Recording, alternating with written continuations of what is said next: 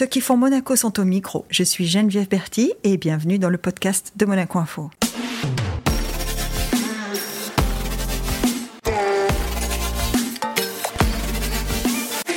Notre invité du jour partage avec la principauté de Monaco son amour pour la mer, celle qui en fait sa richesse et son pouvoir d'attractivité aussi. Armateur de tradition familiale, industriel de la croisière, par goût de l'entreprise, aujourd'hui il s'épanouit pleinement à la tête de la société d'exploitation des ports de Monaco. Question d'équilibre peut-être entre toutes ses passions. C'est en tout cas ce qu'on va lui demander. Bonjour, Aleko Keoseoglou. Bonjour. Quand, quand on préparait ce petit moment, je me suis dit, le plus important peut-être, c'est qu'Aleko nous dise, et j'espère que tu accepteras de nous le dire, ce qui, ce qui est le plus fort quand on est lié comme ça à la mer comme toi. Est-ce que c'est par tradition familiale, par origine, par goût? C'est quoi l'argument le plus fort qui te lie à la mer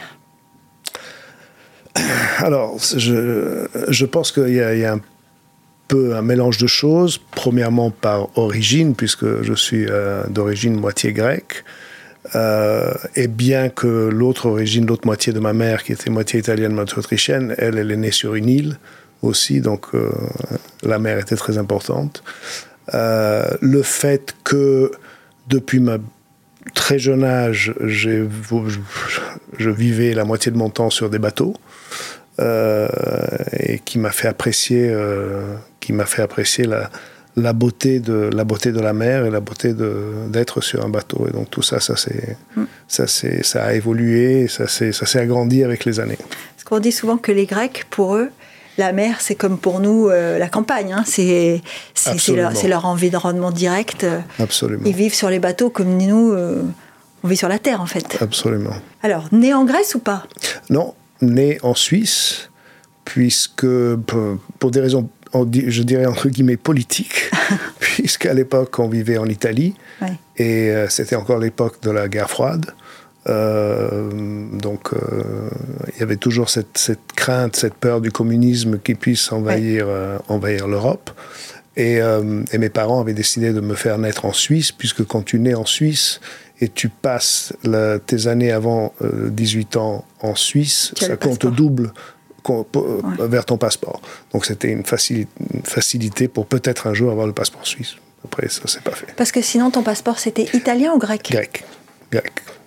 Parce que le passeport grec, c'est un passeport, euh, on dit une famille d'armateurs. Alors, c'est armateur, euh, c'est ton père qui, équipé, qui, qui était armateur de, de, métier? Alors, mon père était euh, armateur. Il a commencé. mon père est considéré un peu le pionnier de l'industrie de la croisière. Pourquoi? Ah. Parce qu'à l'époque, il était à la tête d'une compagnie de bateaux qui était euh, basée en Grèce, mais qui avait des bureaux en Italie, qui s'appelait Home Lines et qui faisait de euh, services transatlantiques entre l'Europe et l'Amérique et l'Europe mm. et l'Australie. Euh, ça existait, ça, l'Europe et l'Australie? Bien sûr, bien sûr. Mais on mettait combien de temps? Eh, On mettait trois semaines, trois semaines pour y arriver. Donc c'était, c'était des vrais... Enfin, je, je, vais te dire une banalité, mais parce que évidemment qu'on imagine que ces paquebots, c'était des hôtels comme ça l'est aujourd'hui, les bateaux de croisière. C'était des paquebots comme, comme le France était à l'époque. C'était les prédécesseurs du France. Disons, le France est venu un peu plus tard, mais c'était les prédécesseurs du France. Grand comme ça Grand comme ça. Grand comme ça. Grand et rapide. Grand et rapide. Avec première classe, deuxième classe, troisième classe. Avec les ponts. Euh, absolument, absolument. Donc ça, ce sont les ancêtres euh, de ceux qui viennent aujourd'hui et qu'on voit euh, devant Monaco. C'est comme ça que la croisière est née et c'est beaucoup grâce à mon père, car à l'époque, quand les, les, premiers jets sont arrivés et ont commencé à voler entre l'Europe et les États-Unis, ces bateaux, ce moyen de transport commençait à devenir un peu obsolète. Et donc mon père a dit, ben, on, a, on, a, ces bateaux, il faut en faire quelque chose, on va les transformer en lieu de vacances. Et c'est de là où il a, il a commencé à, offrir des, des, itinéraires de vacances aux, euh, aux, clients américains. D'abord, il a commencé par... Qui ont, qui ont mordu tout de suite, d'ailleurs. Ah, hein, qui ont mordu tout de suite, parce qu'il faisait des croisières de, de, la Floride aux Caraïbes. Et puis, il a inventé la ligne New York-Bermuda. Euh, qui, a été, euh, qui a eu beaucoup de succès tout de suite. Donc, euh, Homeline s'est transformé dans une compagnie de croisière vraiment de tourisme. Et puis après, il a quitté Homelines, il a commencé sa propre société qui s'appelait Sunlines. Homelines, c'était pas à lui C'était pas à lui. C'était pas à lui, ça appartenait à un monsieur grec, monsieur Evienides, qui était le meilleur, le meilleur ami du père de mon père. Et le père de mon père avait euh, fait promettre à monsieur Evienides que si jamais il lui arrivait quelque chose, il s'occuperait de son, de son fils, de mon père. Et bien sûr, mon grand-père, il est mort quand, quand, mon père avait 14 ans.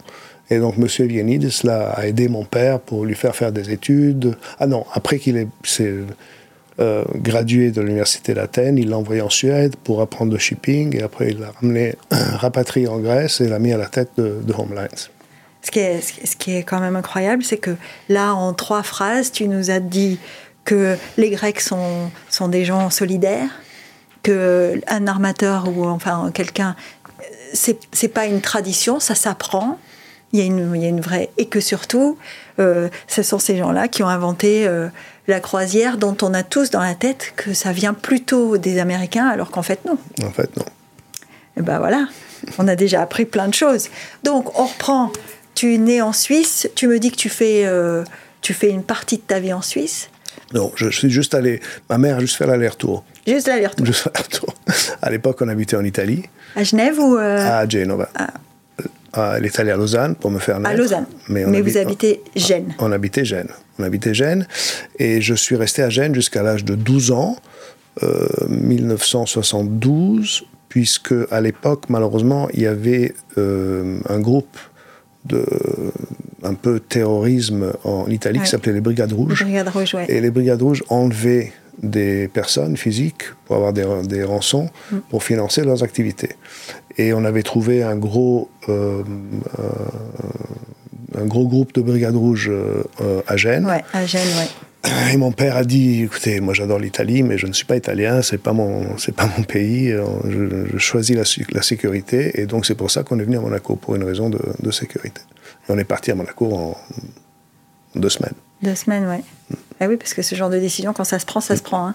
Et, et, du coup, tu arrives et tu rejoins le lycée Albert Ier. Absolument. Absolument. Avec, euh, tu fais toute ta scolarité et tu passes ton bac Non, je fais quatrième, euh, quatrième, troisième, seconde. Et puis mes parents décident de m'envoyer en l'internat en Suisse. Ah. Euh, aussi parce que voyager encore beaucoup à cause, de, à cause du business. Et donc je termine, je fais euh, première et terminale en Suisse et je passe ma maturité suisse euh, en Suisse. Bon, mais le, le, lycée Albert Ier, quand même, c'est un moment. C'est un moment Parce que quatrième, troisième, seconde, ce sont des années, pour nous tous, très ce sont des années qui J'ai des souvenirs merveilleux. J'ai rencontré énormément d'amis que, que, je, que je vois encore. Donc, euh, Et oui, parce que ce que j'allais te poser comme question, c'est quand on a une enfance et une adolescence comme ça, hein, qui est un peu partagée entre plusieurs endroits, avec des parents qui ont des origines différentes, avec euh, donc des influences différentes, où est-ce qu'on se sent, où est-ce qu'on se fixe? C'est une très bonne question. Pendant, pendant très longtemps, euh, c'est une question qui m'est tournée dans la tête, dans le sens euh, où est-ce que sont mes origines? C'est ça. Et, et, pendant un certain temps, j'avais du mal parce que je me sentais grec, mais j'habitais à Monaco, j'adorais Monaco, et puis l'Italie me manquait aussi un peu. Euh, parce que la, un peu la base de ton éducation, elle est italienne en fait. À la base, éducation hors de la famille peut-être, mais en tout cas, ben, ma première langue c'est l'italien. Ta première langue c'est l'italien. En, famille, on parle italien. Tu parles grec aussi ou Je parle grec, mais je l'ai appris beaucoup plus tard. D'accord. Je l'ai appris beaucoup plus tard. Parce que moi, je me suis laissé dire que les papas grecs aiment bien que leurs enfants parlent grec. Oui, sauf que mon père, qui était très doué pour les langues, il parlait euh, cinq, six langues. Donc, euh, lui, il a appris l'italien bon, toi, en six pas mois. six, mais pas mal quand même. Hein. mais lui, il a appris l'italien en six mois, alors que ma mère n'a pas appris un mot de grec, donc on ah parlait on italien. italien à la maison. On parlait italien à la maison. Donc, donc, tu dis que pendant un moment, quand même, tu t'es posé cette question. Je me suis posé cette question. Et c'est que, je dois dire, c'est que euh, quand je suis rentré à Monaco après. Mm, j'avais 39 ans, 40 ans, et quand je suis rentré de, de pour, euh, pour, disons, pour toujours. C'est là où je me suis vraiment, je me suis dit non, je rentre à Monaco parce que Monaco, c'est. C'est chez toi. C'est chez, moi. C'est chez moi je me sens chez moi, c'est mon pays maintenant. Tu as des enfants qui sont nés ici? J'ai deux enfants qui sont nés ici. Deux ah enfants qui sont nés ici. Ma grande fille, mon fils, ma fille euh, moyenne, elle est née à Paris. Parce que je dis ça parce que ça compte aussi. Quand on dit chez soi, c'est soit parce que c'est la terre de ses parents, soit c'est parce que c'est l'endroit où sont nés les enfants. C'est il y, a toujours un moment où c'est les générations qui nous entourent qui décident aussi un peu de ça. C'est ça. Et quand tu dis on a pris cette décision, on est venu en deux semaines, donc ton père, qui travaillait, qui n'avait pas besoin de travailler à l'endroit où il était en fait, hein, euh, il s'installe à Monaco, enfin tes parents s'installent à Monaco, tu dis continue à voyager beaucoup pour le business, mais est-ce qu'ils ont eu le temps de s'implanter dans la vie sociale ici à Monaco ou pas? Oui, euh, malgré qu'ils voyageaient beaucoup, ils rentraient toujours euh, avec une grande joie à Monaco, ils se sont fait beaucoup d'amis à Monaco. ils adoraient être ici. C'est vrai qu'en été, ils étaient très souvent en Grèce, en hiver aux États-Unis mais à toute occasion euh, qu'il pouvait, il rentrait à Monaco parce qu'il se, se, sentait très bien ici. Parce qu'il y a une anecdote que, tu vas me confirmer ou pas, mais il y a une anecdote. On dit que le port de Monaco aujourd'hui, l'allure du port de Monaco d'aujourd'hui, avec sa digue qui avance comme ça, la digue semi-flottante qui a été construite devant les anciennes digues qui fermaient le port, on dit qu'elle est quand même liée à ton papa. Eh, c'est pas faux. c'est pas faux parce que euh, à l'époque, euh, bon, il y, avait, des liens d'amitié entre mon père et le prince Régnier.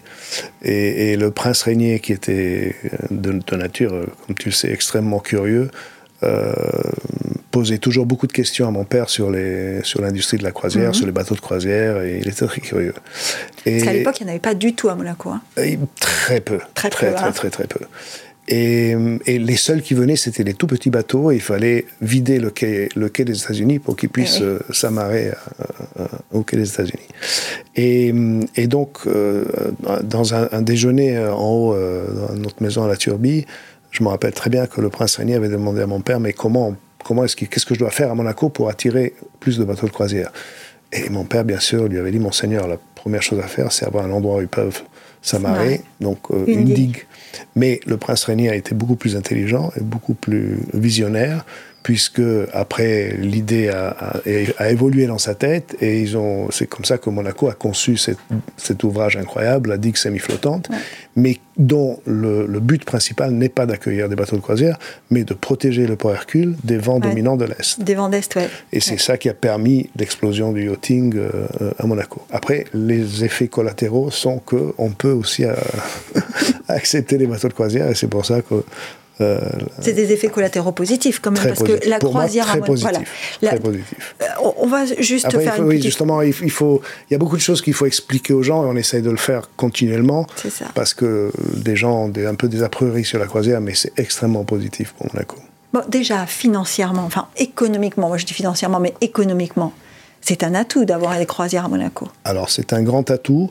Nous avons fait, euh, en tant que port de Monaco, nous avions déjà fait deux études pour essayer de comprendre euh, les effets induits euh, mm. financiers de la croisière à Monaco. Et les deux études nous montrent que c'est quand même. Enfin, après, ces études-là, il faut toujours les prendre avec un grain de sel, hein, parce que c'est. Mais ça te donne quand même une idée de ce que ça peut être. Et il y a quand même un induit à Monaco qui varie entre 40 et 60 millions d'euros par an pour, pour la principauté. De argent qui est dépensé par les croisiéristes euh, à Monaco. Euh, alors, il faut vraiment faire une distinction. Les gens, la population monégasque, parfois a tendance à critiquer un peu mm. quand ils voient ces foules euh, qui sont derrière un digue avec un panneau qui se baladent dans Monaco. Mon Dieu, pourquoi il y a tous ces gens à Monaco, etc. Alors, il faut bien comprendre que ces passagers-là ne viennent pas des bateaux qui sont à Monaco. À Monaco oui. C'est des passagers qui viennent des bateaux qui sont à Villefranche une des, une des, des, grandes sources de revenus pour un bateau de croisière, c'est les excursions. Donc, les gros bateaux de masse vont à Villefranche et vendent l'excursion à Monaco. Parce que tu amarrer à, à, Villefranche, enfin accoster à Villefranche, c'est moins cher ou c'est moins difficile qu'accoster à Monaco, c'est ça? Ah, D'abord, accoster, aller à Villefranche, c'est plus facile en termes de, de logistique parce qu'il y a, y, a, y, a, moins de bateaux qui vont à Villefranche. Et, puis, ils, y vont, ils, y vont pour pouvoir vendre l'excursion Monaco. Si tu viens, si tu t'amarres au large de Monaco, tu peux pas vendre une excursion Monaco, c'est très difficile. Et comme la plupart de nos bateaux, le 95% de nos bateaux, c'est des bateaux de haut de gamme et de grand luxe, les passagers qui viennent ici, avec les bateaux qui... Ils viennent pas en excursion. Ils viennent, ils vont pas en excursion. Ils se baladent individuellement dans Monaco et ils vont dépenser soit dans le carré d'or... Et donc on les voit pas. Et donc on les voit pas. Enfin, on ne les voit pas, on ne les remarque pas. Et une grande partie des passagers, ceux qui, il y a une trentaine de pourcents de nos escales qui sont ce qu'on appelle des, escales de turnaround, donc hum. où la, la, croisière commence à Monaco et se termine à Monaco. Et là, les, les compagnies de croisière organisent des pre- and post-cruise packages, c'est-à-dire des, des packages où ils font arriver les passagers deux jours avant.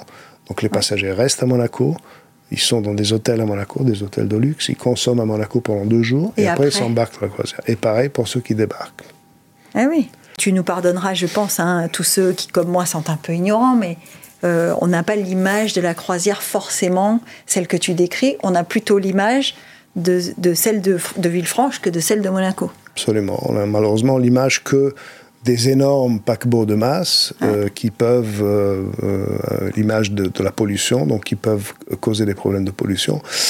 Alors, en défense de l'industrie de la croisière, l'industrie de la croisière est probablement une des celles qui fait le plus d'efforts aujourd'hui pour, Pour limiter les pour limiter, limiter l'impact de la pollution et pour, et pour se transformer et, et pouvoir opérer avec des carburants de plus en plus verts, de plus en plus, euh, euh, c'est plus- important. de moins en hein. moins, un- polluants. ouais, c'est important ce que tu dis parce que tu parlais du développement et de, et de l'explosion du yachting à Monaco. Ça aussi, ça fait partie des interrogations beaucoup. C'est de se dire le yachting qui est censé, comme les croisières, être une industrie, enfin pas une industrie, mais en tout cas une activité polluante, très polluante.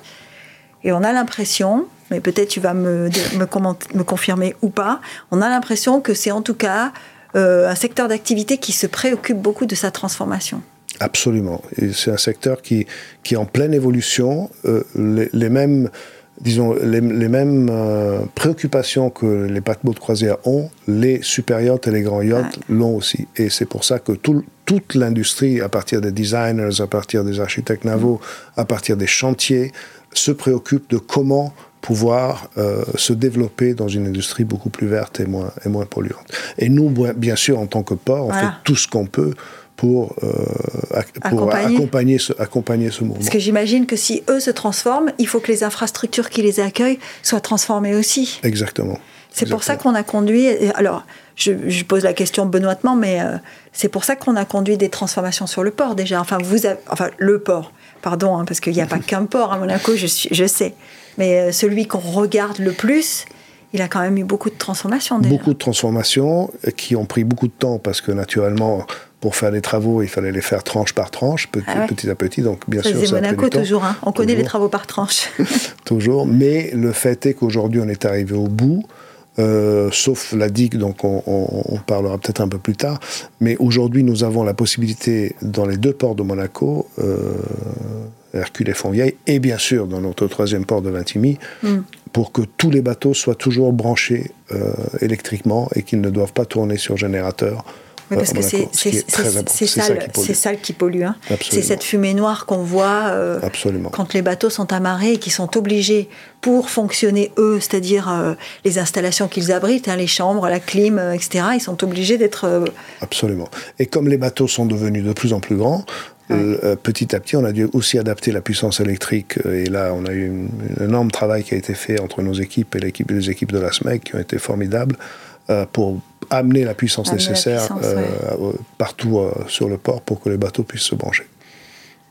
Alors tu disais, à part la digue... À part la digue, reste à la- puisque à la digue, aujourd'hui, on a fait, il y a eu déjà un gros investissement qui a été fait par le gouvernement, par les travaux publics, pour pouvoir accepter. Nous avons euh, euh, arrêté euh, les croisières à partir du euh, 15, 15 octobre ou, ou fin octobre Mhm. jusqu'au 15 mars, pour permettre pendant cette période d'accepter un méga yacht à la digue. Parce que je, quand on parle de méga yacht, on parle de, de yachts de 140, 140, 150, 160 150, ouais. mètres.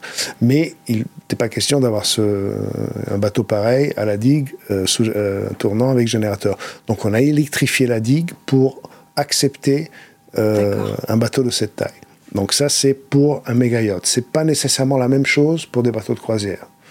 Moi, mon, mon, mon rêve, mon but serait dans, dans 5-6 ans, euh, 7 peut-être, et ça on, a, on, a- on parle beaucoup avec le gouvernement, avec les travaux publics, de voir si on peut trouver un moyen d'électrifier la digue aussi pour les bateaux de croisière, pour que on puisse accepter Ouais. à la digue que des bateaux qui puissent se brancher. Aujourd'hui, on est une destination incontournable dans, dans le marketing d'une euh, Bah oui, j'imagine. compagnie de croisière. Monaco est un, est un atout énorme d'avoir Monaco sur, euh, sur son itinéraire.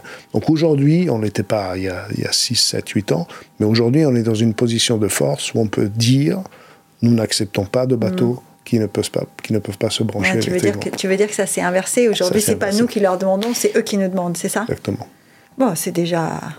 Parce que quand toi, tu arrives euh, à la direction des ports, c'est quoi ta feuille de route? Alors la feuille de route que m'a donné, m'avait donné le prince Régnier à l'époque, c'était bien sûr de développer le yachting, à Monaco, développer aussi la croisière et avoir un port qui soit absolument transparent avec des procédures euh, bien, bien transparentes où tous les, prix sont transparents et que tout le monde. Oui, parce que ça, il y a beaucoup de gens, ceux qui n'ont pas de bateau, ne savent pas qu'on paye les anneaux. Alors on les paye à l'année quand on a son bateau, et puis on les paye à la journée quand, enfin à la journée, je, caricature, mais quand on veut venir euh, trois mois, trois jours, etc., il y a, on, paye on paye son parking. On paye son parking. Aujourd'hui, entre les deux ports, on a 1050 euh, euh, anneaux. Mhm. La plupart, à peu près de mémoire, 650 ou 690 anneaux qu'on peut louer à l'année. Ça, c'est que pour des bateaux ayant drapeau monégasque. Et c'est plutôt des petits bateaux, des bateaux en dessous de 16 mètres, pour lesquels on peut offrir un contrat annuel. D'accord. Pour tout ce qui est au-delà de ça, on ne peut pas parce qu'on n'a pas assez de place. Je te donne un chiffre que tu vas comprendre tout de suite. On a dans le Haut Hercule 35 places pour des bateaux de plus de. Euh, pardon, 40, une quarantaine de places pour des bateaux de plus de 35 mètres. Sur ces 40 places, on jongle à l'année 160 bateaux. 160 bateaux qui ne sont pas des bateaux qui viennent de l'extérieur, c'est des bateaux qui appartiennent à des résidents monégasques et qui, et qui tournent en fait. Et qui doivent constamment tourner pour pouvoir euh, rester. Pour pouvoir rester et pour essayer de satisfaire tout le monde. Ah, une des raisons principales pour laquelle on a acheté le port de Ventimille, c'est bien ça, c'est qu'on a plus de place. On n'a plus de place et pour une raison euh, d'attractivité, euh, ne serait-ce que ça, il était important de pouvoir offrir des places supplémentaires. Oui, parce que là, en, en t'écoutant, je me dis, au-delà de ça, il y a, euh, euh, ça dépend comment tu les mets. Ils peuvent plus manœuvrer, ils peuvent plus bouger. Ou, enfin, je veux dire, moi, je parle euh, comme ça. Si j'ai un bateau de 80 mètres, je, veux être sur le T central à Monaco pour les 4 jours ou les 10 jours que je suis là. Donc, j'attends de pouvoir le faire. Et là, dans ces cas-là, qu'est-ce que tu fais? Tu bouges les autres? Et dans ces cas-là, alors, on a, ça a pris un peu de temps, mais on a aujourd'hui un très bon rapport soit avec les capitaines des, gros bateaux, soit même avec leurs propriétaires. Et on sait plus ou moins leurs itinéraires. On sait quand ils bougent, on sait quand ils, se, quand ils partent en croisière, quand ils partent en chantier, etc. etc. Et c'est qu'en ayant ce, dialogue permanent mm. qu'on peut après caser quelqu'un qui veut se... Qui veut se Alors du coup, ça veut dire que le port de, enfin, les ports de Monaco, c'est des ports d'habitués c'est des ports d'habitués. C'est que en c'est que en été quand la plupart de nos mhm. habitués partent, s'en vont en croisière, etc. Que là, on peut accepter des bateaux qui viennent de qui viennent de l'extérieur, typiquement des bateaux en charter qui viennent passer 3-4 jours à Monaco. Et aujourd'hui, tu dirais que les ports de Monaco sont en sont en bonne santé? Les ports de Monaco sont en très bonne santé, sont d'abord en très bonne santé physique, puisqu'on a fait pour l'instant tout ce qu'il fallait faire euh, et, on fait des, travaux d'entretien constants euh, partout, donc tout est en très bon euh, mode de fonctionnement. on est dans une très bonne santé financière, puisque on dégage pas mal de bénéfices pour, pour l'État. Oui, alors ça, il faut que tu nous expliques. Tu dis on dégage beaucoup de bénéfices pour l'État. Évidemment, on imagine tous que le port appartient à l'État, c'est ça? Tout à fait. Donc ce que toi tu diriges, c'est une société d'exploitation. C'est une société d'exploitation, c'est une SAM, c'est une société anonyme monégasque qui est détenue 100% par le, par le gouvernement. D'accord. Euh, et donc tous les bénéfices qu'on fait sont remontés euh, à l'État via une redevance. C'est votre seul actionnaire? C'est notre seul actionnaire. D'accord. Et alors, en préparant ça aussi, tu m'as dit que tu m'as confirmé que tu disais toujours que les ports, c'est comme des hôtels. Pour moi, oui, c'est vrai. Euh, les ports, c'est comme des hôtels. Qu'est-ce qui, quand, tu rentres dans un hôtel, quelle est ta première, euh, quelle est ta première impression?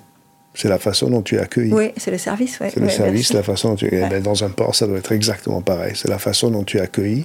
C'est le service qu'on te rend quand on amarre ton bateau. C'est le service qu'on te mm. rend quand tu, on te demande, tu dois être branché tout de suite au bon endroit avec l'électricité, avec l'eau, etc. Tu dois être à l'écoute du capitaine du bateau pour savoir s'il a besoin Mm. des besoins particuliers pour pour ses pour ses clients ou pour pour ses, Ses passagers, au moins, ses ouais. passagers ou pour son pour son équipage etc etc donc c'est très important c'est comme un hôtel et il faut que la place soit confortable comme comme dans Mais une oui. chambre d'hôtel Mais donc, du coup, le fait, toi, d'avoir vécu sur des bateaux depuis tout petit, c'est comme si c'était une culture euh, euh, naturelle pour toi.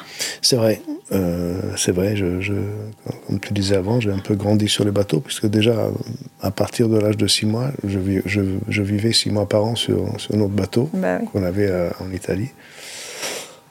Et après, j'ai toujours vécu sur les bateaux. Après, moi, personnellement, j'ai toujours eu des bateaux petits. hein. Toujours, toujours. Toujours, toujours. Euh, Tu navigues ou tu pilotes? Ça veut dire, euh, tu as des bateaux à voile ou tu as des, ou Malheureusement, bien que je, je suis fasciné par la voile, je ne suis pas un grand véliste, hein, je ne connais pas grand-chose. C'est difficile. Hein. C'est difficile. Et puis, il faut beaucoup de temps pour avoir un bateau à voile. Malheureusement, j'ai toujours eu des bateaux à moteur. Mais j'ai toujours navigué. Parce que tu n'as jamais eu beaucoup de temps aussi. parce hein. que j'ai jamais eu beaucoup de temps. Parce que tu commences, là on dit, on, on parle des ports et c'est ta carrière maintenant, mais euh, il me semble qu'après la Suisse, donc tu fais, ta- tu fais ta maturité en Suisse, après la Suisse, tu pars aux États-Unis. Je pars aux États-Unis. Et là tu fais un master? Et là, je fais, non, je fais un, un bachelor de, en économie à, à Williams, euh, au- au- dans le Massachusetts. Et après, tout de suite après, euh, moi qui voulais faire tout à fait autre chose, euh, je, suis, je rentre dans l'entreprise familiale parce que mon père était déjà malade. Ouais. Et, et donc, j'avais pas le choix. Pas le choix. J'ai pas, pas eu le choix. Et tu aurais, alors c'est une question qui n'a pas, qui, qui, qui n'a pas vocation à te faire, à te donner des regrets, mais tu aurais voulu faire quoi? Alors, moi, j'étais, à l'époque, j'étais très attiré par, euh, par la finance. euh, Ouais. Et surtout, j'étais très attiré par, par la partie M&A de la finance, Mergers and Acquisitions. Emergence and Acquisitions. Et c'est quelque chose qui me plaisait beaucoup. Et, et j'avais reçu des offres de quelques banques quand je sortais de, Ouais. qui sont venus f- me faire des interviews quand j'étais en dernière année de d'université. Mais, mais bon, mon père étant malade, j'ai pas eu le courage de dire euh, non, je viens pas Ah. vous aider. Et donc voilà, donc, j'ai pas fait. Je ne le regrette pas parce qu'après j'ai passé 20 ans euh, à développer la compagnie et après à la vendre. Et son- son- ces 20 années ont été exceptionnelles. Euh, j'ai appris énormément, ça a été une expérience fantastique. Mais bon, c'est vrai que j'ai pas eu le choix. Et c'est pour ça que si j'ai une chose que j'ai toujours voulu faire, c'est pour mes enfants, c'est toujours de leur donner le choix et de ne jamais leur imposer.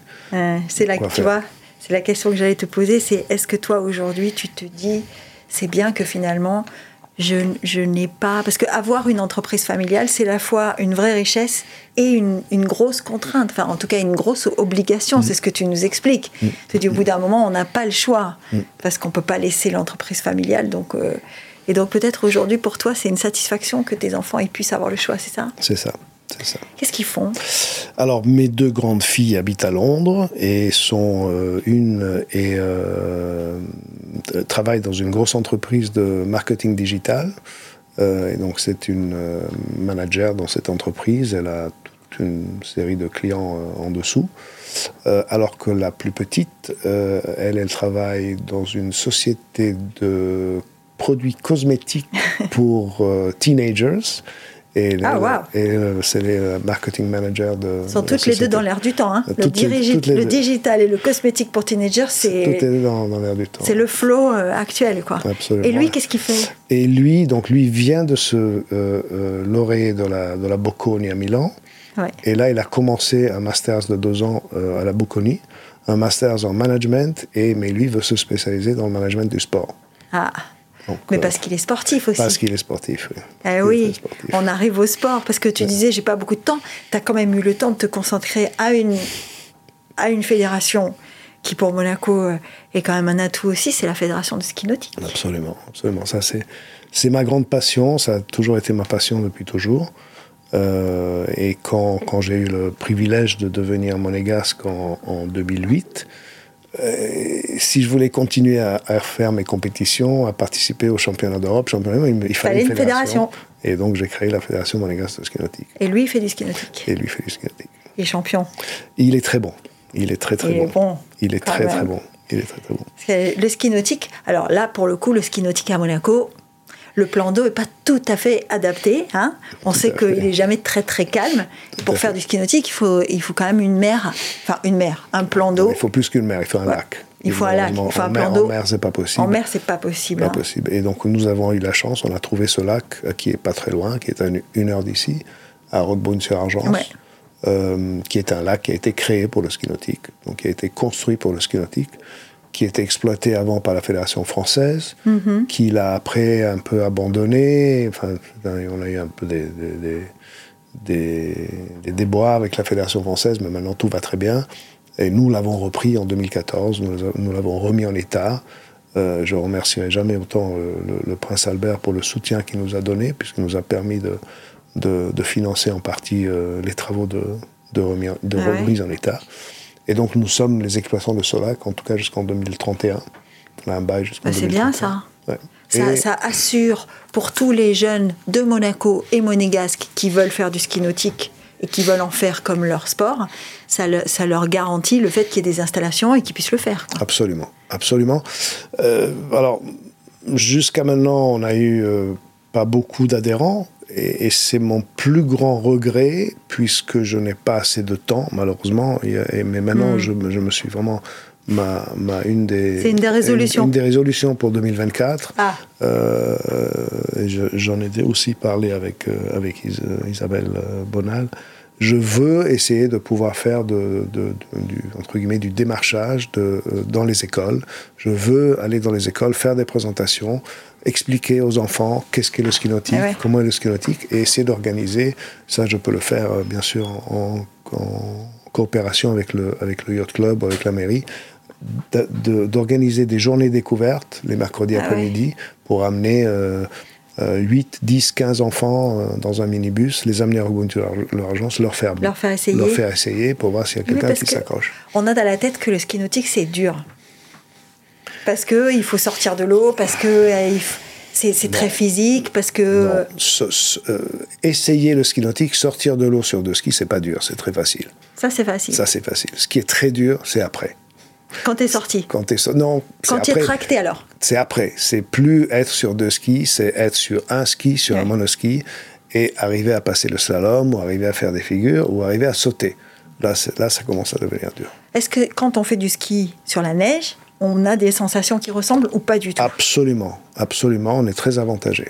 Ouais. On est très C'est quoi C'est du carving en fait? C'est du carving. Il y a beaucoup de mouvements de ski nautique, en tout cas en slalom, Ouais. qui ont été pris par le ski de neige.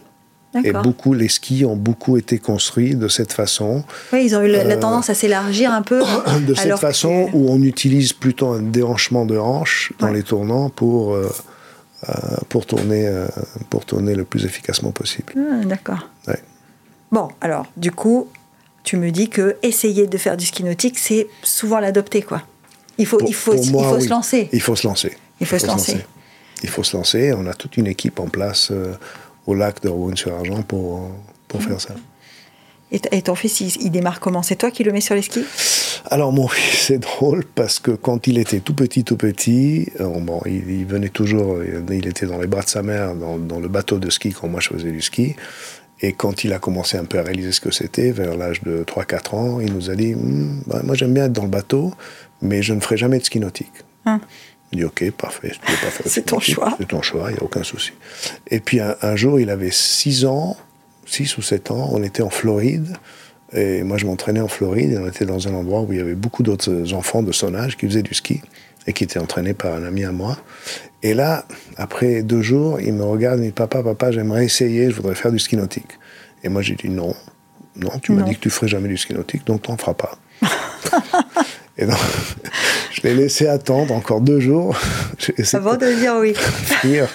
pendant 48 heures. Après, je lui ai dit, allez, oui, vas-y. Et puis bon, c'est devenu un monstre. Donc, très heureux. Comme quoi Très heureux. Comme quoi, le.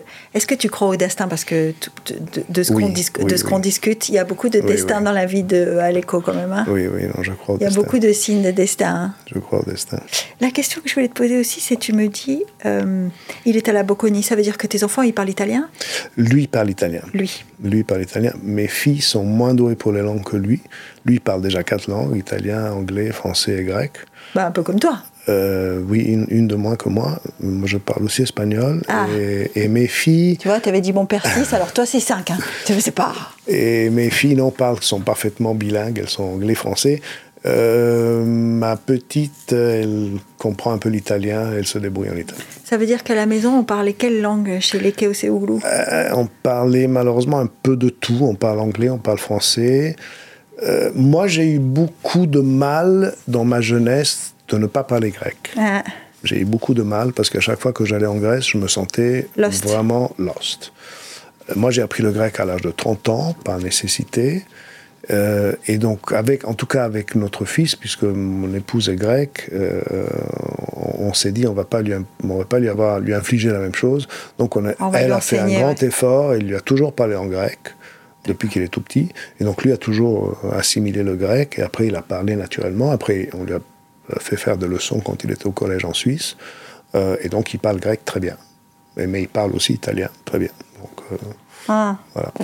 Bon, c'est toujours tu dis, je l'ai appris à 30 ans par nécessité. Tu veux dire que quand tu arrives pour reprendre la compagnie, ou en tout cas pour aider ton père qui est sur le déclin, il faut parler grec Alors, quand, euh, quand, quand, mon père est mort, euh, mon, frère, mon frère aîné était encore à la tête de la, de la société. Et donc, euh, lui parlait, il était italien, donc lui parlait un tout petit peu grec, mais pas trop. Moi, je parlais un tout petit peu, mais pas trop. Mais après, malheureusement, c'est quand mon frère décède, que je me retrouve moi à la tête de la compagnie. Tu te retrouves patriarche assez vite, toi Je me retrouve patriarche assez vite, oui. Parce que si tu as 30 ans, c'est jeune pour être un patriarche. Hein? Et là, je me rends compte que bon, la Grèce étant quand même un pays euh, très fier, si tu ne parles pas grec, tu n'es pas respecté. Surtout quand tu as un nom grec. surtout quand tu as un nom grec. Et donc, euh, là, à l'époque, euh, il n'y avait pas encore le email et tout ça, ça n'existait pas. C'était par fax. Donc, moi, j'envoie un fax à tous les bureaux, j'envoie un fax à tous les bateaux, et je dis à tout le monde, maintenant, dorénavant, vous ne me parlez qu'en grec. Ah. Donc on parle de 3000 personnes quand même qu'on avait à l'époque. Et ils écrivent en grec Ils écrivent en grec. Ils Donc ça veut dire que tu as appris l'alphabet Parce que bon, euh, parler grec et, l'écrire, c'est encore autre chose. L'écrire, hein. c'est encore autre chose. Moi, je voulais déjà parler, j'étais content de bah parler. Alors effectivement, j'en ai bavé pendant six mois parce que je comprenais pas grand-chose. Et puis petit à petit, petit à petit, ça rentre. Et après six mois, je commençais un peu à parler. Et après, aujourd'hui, je le parle. Je le parle pas parfaitement. Je fais encore des erreurs, mais en tout cas, je le parle. Je peux très bien me tu faire. peux faire une conversation, quoi. Absolument. C'est. Est-ce que est-ce que tu as eu l'impression et j'insiste un peu là-dessus parce que est-ce que tu as eu l'impression que ça t'a ça a complété euh, ton image de tes origines, le fait d'arriver à parler grec Oui, ça a été un grand soulagement d'arriver à parler grec. Ben ça, oui. ça, a bouclé un cercle. Ça a bouclé un cercle. Parce que Aleko, c'est italien. Aleko, non, c'est le diminutif grec de Alexandre. D'Alexandre, d'accord. D'Alexandre. Donc ton nom, ton nom c'est Alexandre. Mon nom, c'est Alexandre. Mais comme on avait tous des diminutifs à la maison, mon père s'appelait Haralambos, on l'appelait Bambo en Italie. Ma mère c'était Isabella, on l'appelait Ida. Ma sœur c'était. C'est très grec, hein? Daniela, on l'appelle Coca. Mon frère c'était Maurizio, on l'appelait Pilli. Donc on avait tous des diminutifs. Et donc euh, Et toi c'est Aleko. Mais c'est très grec aussi, hein, oui, euh, de donner des diminutifs. Hein. On n'appelle pas les Grecs par leur prénom. C'est vrai. Ils ont tous des. Alors ce sont tous les mêmes diminutifs, si je, si je comprends bien. C'est-à-dire que quelqu'un qui s'appelle Dimitri, il a toujours le même diminutif, mais ils ont tous des diminutifs. Ils ont, on ne les appelle pas par leur prénom, quoi. C'est vrai, tu as tout à fait raison. Ah, oui, oui. Tu connais bien. bon, je connais bien, moi, comme, comme je pense que comme 85% euh, des gens euh, qui aiment euh, la Méditerranée, la mer, j'aime la Grèce parce que les Cyclades, parce que, mais pas que, hein, mais parce que la Grèce, c'est aussi, c'est ce que j'allais te dire quand tu me dis ça a bouclé un cercle. La Grèce, c'est aussi un patrimoine, une, histoire, euh, c'est des racines, et puis c'est aussi un mode de vie. On parlait de la mer au début, quand tu dis j'ai vécu sur un bateau, c'est pas un hasard si un papa grec te fait vivre sur un bateau quand même. Tout à fait. Donc euh, voilà, c'est le fait que ton fils euh, fasse du ski nautique.